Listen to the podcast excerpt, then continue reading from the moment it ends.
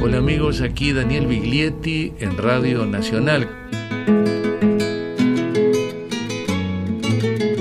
¿Por qué nací yo y no otro? Se preguntaba el inolvidable cantor uruguayo Alfredo Rosa cuando yo lo entrevistaba para el semanario Marcha en Montevideo a comienzos de diciembre de 1971. Alfredo había comenzado a ser conocido a mitad de los 60, desde un disco simple, así se llamaban aquellos discos pequeños con cuatro canciones, una de las cuales era Milonga para una niña. Pero la voz de Citarrosa, que cada 10 de marzo es como si estuviera naciendo, la oiremos ahora desde una versión posterior de Exilio, que llegó a nuestro archivo grabada durante un recital de Alfredo en Agüimes, en Islas Canarias.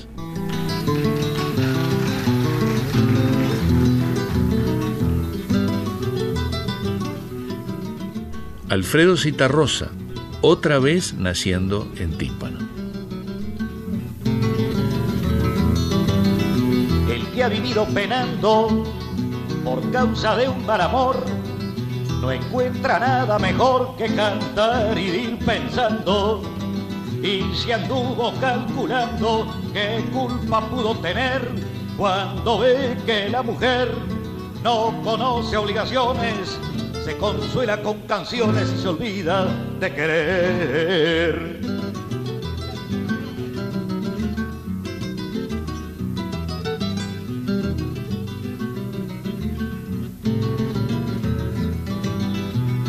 niña te pido que no me guarde rencor. Yo no puedo darte amor ni vos podés darme olvido. Yo sé que cualquier descuido me iba a volver contra el suelo. Y aunque me ofrezcas consuelo, yo no lo puedo aceptar. Puedo enseñarte a volar, pero no seguirte el vuelo.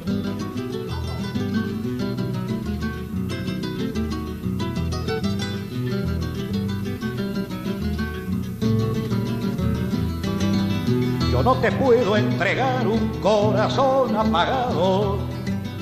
Cuando vaya en el costado no hay nada que conversar. Hay una forma de amar que es un modo de conciencia. Hay un amor que es paciencia y otro que es solo aromar. ¿Cuál amor te podría dar quien amara tu inocencia?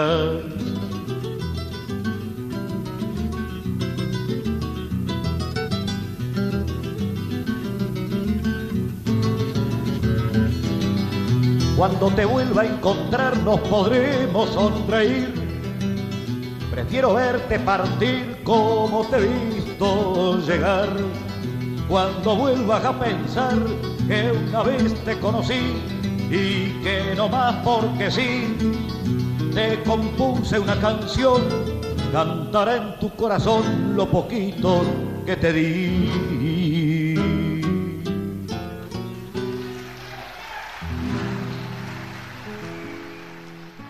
Y ahora vamos a saltar a un pasaje de aquella entrevista que le hice a Alfredo para el semanario Marcha en 1971. Los micrófonos no eran muy fieles, pero nosotros somos fieles a la memoria de Alfredo. Bueno, y ahora, ¿cuándo empieza, digamos, el, cantor, digamos, ¿no? la, la tarea del cantor? En el Perú. Yo fui al Perú con la plata que me pagaron de indemnización en el año 61 en Radio Espectador, donde renuncié y donde no obstante el presidente del directorio, un tal Marta, me ofreció a pesar de haber sido renunciante, pagarme el despido, porque yo renuncié alegando que no podía prescindir de una quincena, me multaron con 15 días de suspensión por llegar tarde, creo, o por negarme a leer una cosa, no, recuerdo la razón, te digo razón. Entonces, presento mi renuncia automáticamente, la redacto en la máquina de la oficina de programaciones ese mismo día y me voy. Chao. Llego a Lima con los mil pesos de la indemnización. Algunos amigos me prestan plata para llevar en el bolsillo porque no tenía más que eso. Compré el pasaje, me quedé sin mango, me quedé con 100 pesos. Llego al Perú y no solamente me recibe el Perú con un terremoto esa noche, sino que además estaciono un año en la ciudad de Lima sin poder juntar los 200 dólares necesarios para seguir acá. Finalmente un día decido volver. Vuelvo acá y vuelvo a la radio. Pero en Perú viéndome sin trabajo en una oportunidad, un amigo me aconseja dedicarme a cantar. Y no solamente me da ese consejo, sino que además me consigue un programa de televisión donde yo canto dos canciones y pagan 50 dólares. ¿Qué dos canciones? Una de ellas será una samba de ese guaraní. ¿Qué pasa con la canción esa? No sé qué pasa, creo que no pasa nada.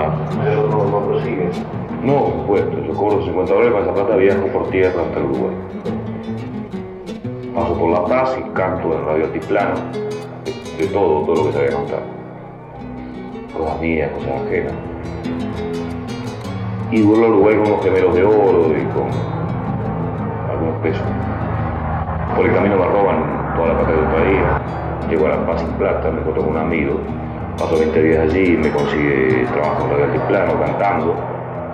Yo había trabajado de periodista en Perú, no había hecho nada, ni siquiera locución. Estuve locutor un mes en un lado, pero no marché, me faltaba el acento. Es la primera vez que salía, digamos, a un país de América. No, había salido antes. ¿A dónde? Y había, había ido al norte argentino, una vez, una expedición arqueológica, había ido al Valle del Guafín. Después había estado viviendo en Córdoba seis meses de locutor,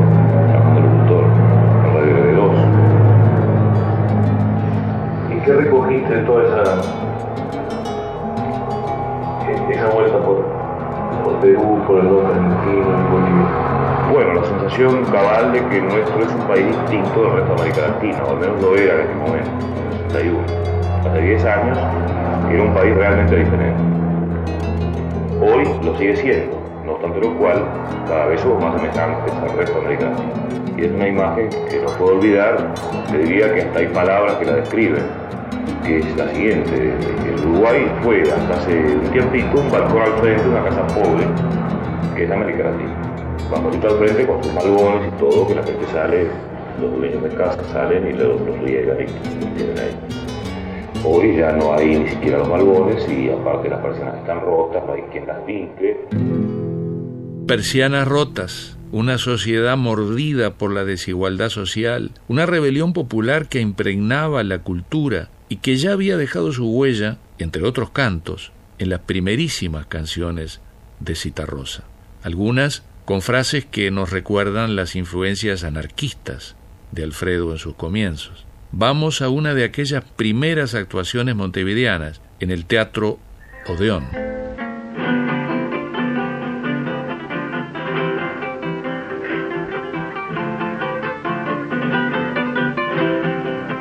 Mire amigo, no venga con esas cosas de las cuestiones. Yo no le entiendo mucho, discúlpeme, soy medio vaguar. Pero eso sí le digo, no me interesan las elecciones. Los que no tienen plata van de alpargatas, todo sigue igual.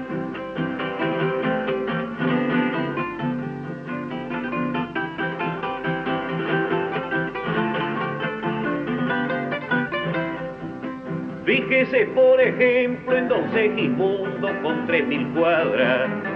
Tiene dos hijos mozos que son doctores en la ciudad. Yo tengo cuatro crías y a la más grande tuve que darla. Ninguno fue a la escuela y pa' que hagan muela me falta robar.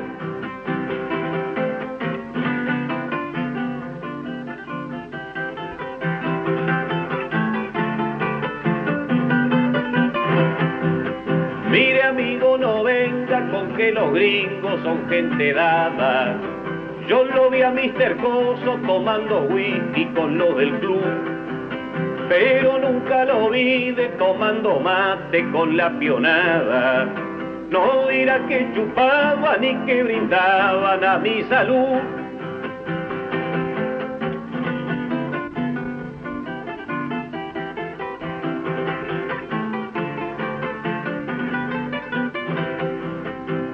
Amigo, disculpe, no se moleste, no tomo nada. Yo no sé si usted sabe que pa' la trilla hay que madrugar. Los que nacimos piones no conocemos las trasnochadas. Ando muy mal comido y si tomo un vino me da por pelear.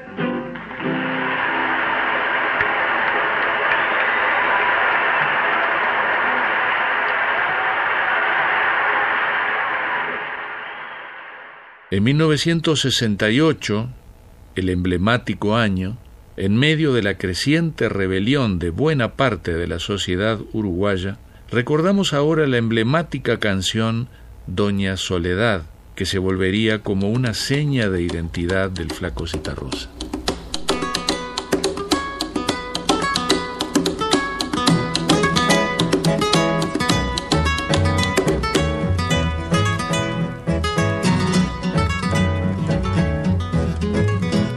Doña Soledad, póngase un rato a pensar.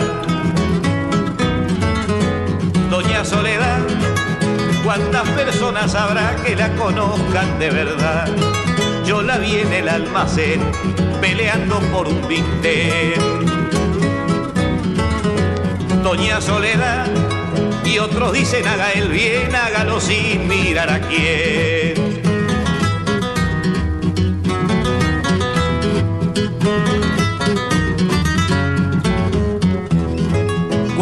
Víntenes tendrá sin la generosidad. Doña Soledad, con lo que pueda comprar el pan y el vino nada más. La carne y la sangre son de propiedad del patrón.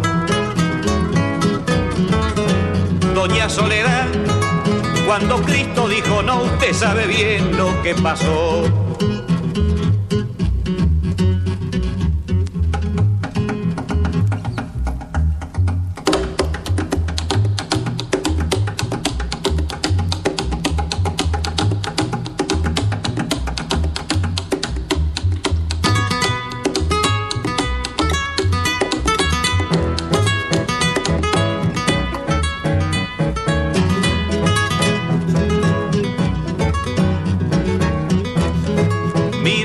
Soledad, yo le converso de más.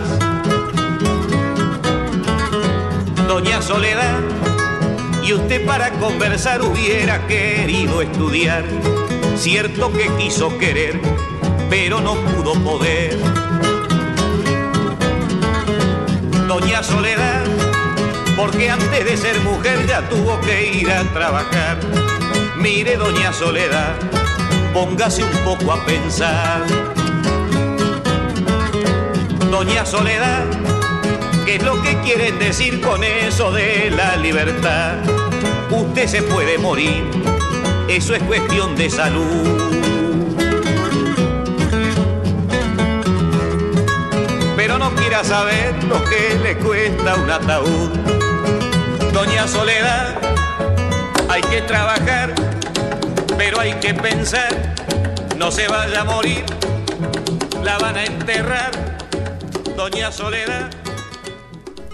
Del fervor de la lucha, a dos manos, la mano armada y la mano electoral, los poderosos y sus gendarmes hicieron desembocar al país en un río de sangre, poblado de presas y presos, rehenes y desaparecidos, lo que iría ocurriendo también en Chile, más tarde en Argentina. Desde esa etapa nace una suerte de himno del duelo y de la resistencia uruguaya, el citarrociano Adagio en mi país.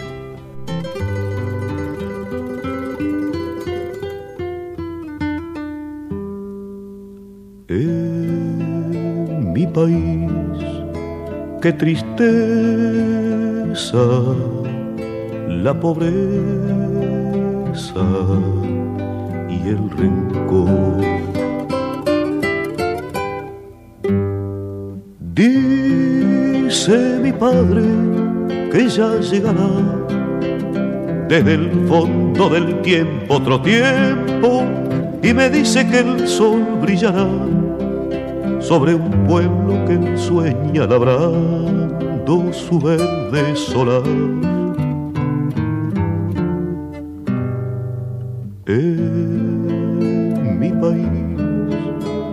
Qué tristeza la pobreza y el rencor.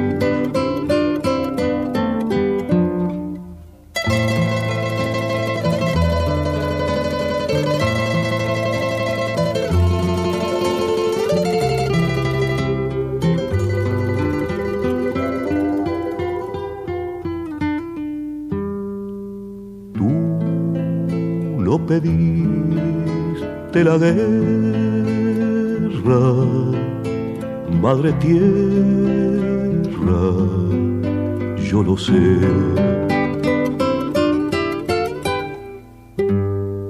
Dice mi padre que un solo traidor puede con mil valientes. Él siente que el pueblo en su inmenso dolor hoy se niega a beber en la fuente clara del honor. Tú no pediste la guerra, madre tierra, yo lo sé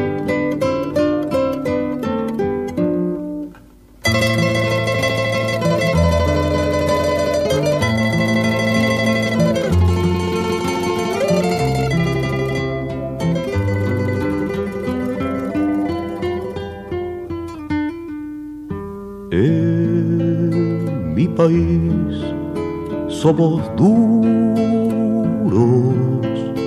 el futuro lo dirá.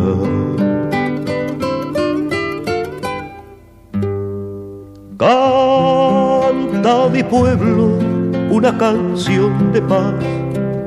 Detrás de cada puerta está alerta mi pueblo y ya nadie podrá silenciar su canción y mañana también cantará. En mi país somos duros, el futuro lo dirá.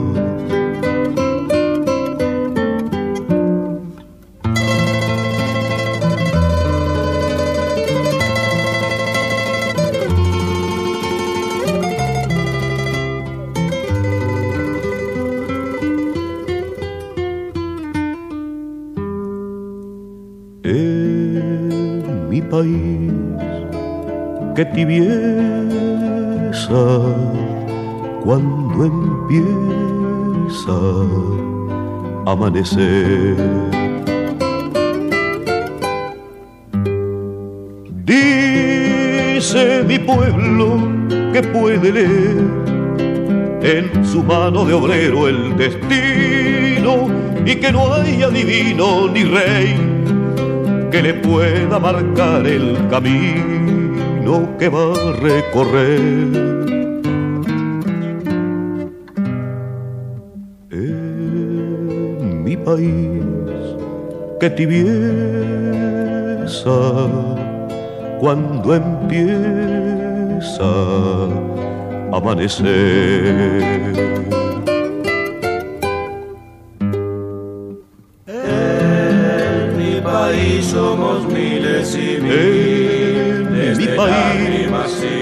Brillará, yo lo sé, el sol del pueblo arderá, nuevamente alumbrando mi tierra.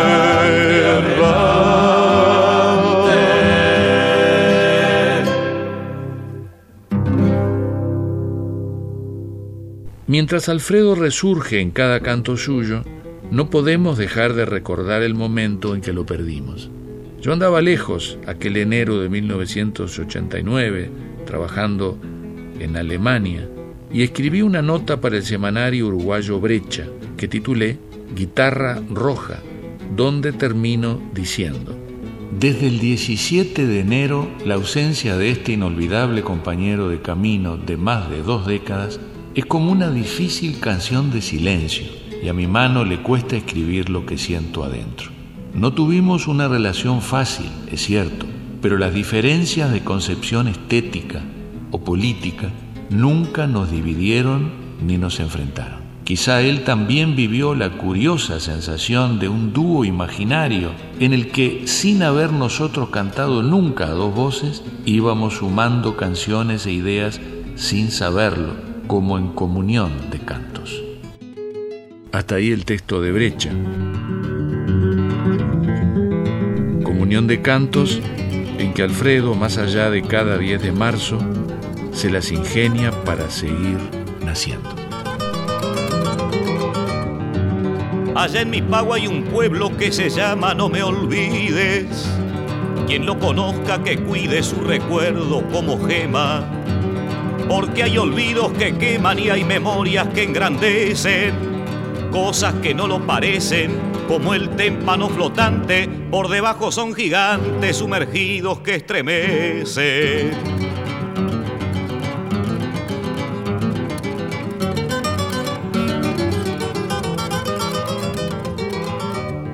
Mi pueblo es un mar sereno bajo un cielo de tormenta. Laten en su vida lenta los estrépitos del trueno. Pudo engendrar en su seno las montoneras de otrora. Y cuando llegue la hora, mañana también podrá clavar a su voluntad mil estrellas en la aurora.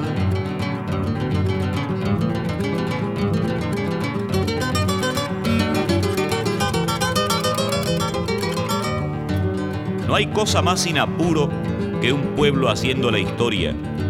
No lo seduce la gloria ni se imagina el futuro. Marcha con paso seguro, calculando cada paso, y lo que parece atraso suele transformarse pronto en cosas que para el tonto son causa de su fracaso. Mi pueblo no es argentino, ni paraguayo, ni austral, se llama pueblo oriental por razón de su destino pero recorre el camino de sus hermanos amados, el de tantos humillados, el de América Morena, la sangre de cuyas venas también late en su costado.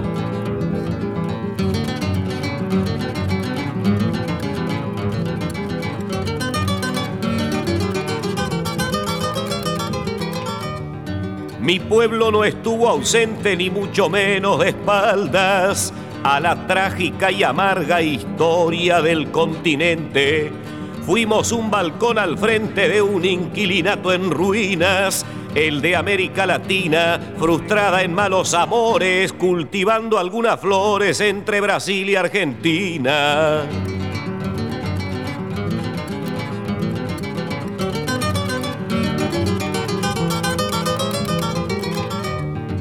Mucho no duraron las flores en el balcón. El rosquero y su ambición imprudente las cortaron y fueron las mismas manos que arruinaron el vergel, las que acabaron con él, las que hoy muestran codiciosas en vez del ramo de rosas unas flores de papel.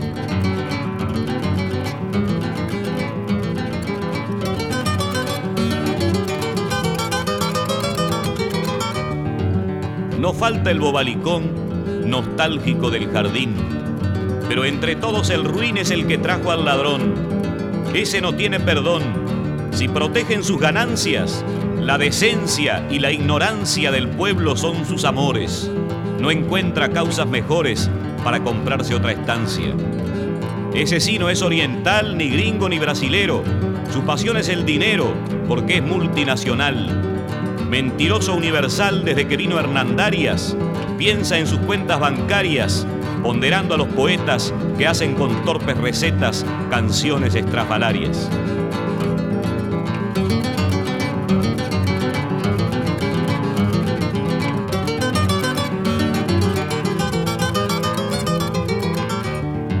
Así pues no habrá camino que no recorramos juntos. Tratamos el mismo asunto orientales y argentinos, ecuatorianos, fueguinos, venezolanos, cusqueños, blancos, negros y trigueños, forjados en el trabajo, nacimos de un mismo gajo del árbol de nuestros sueños.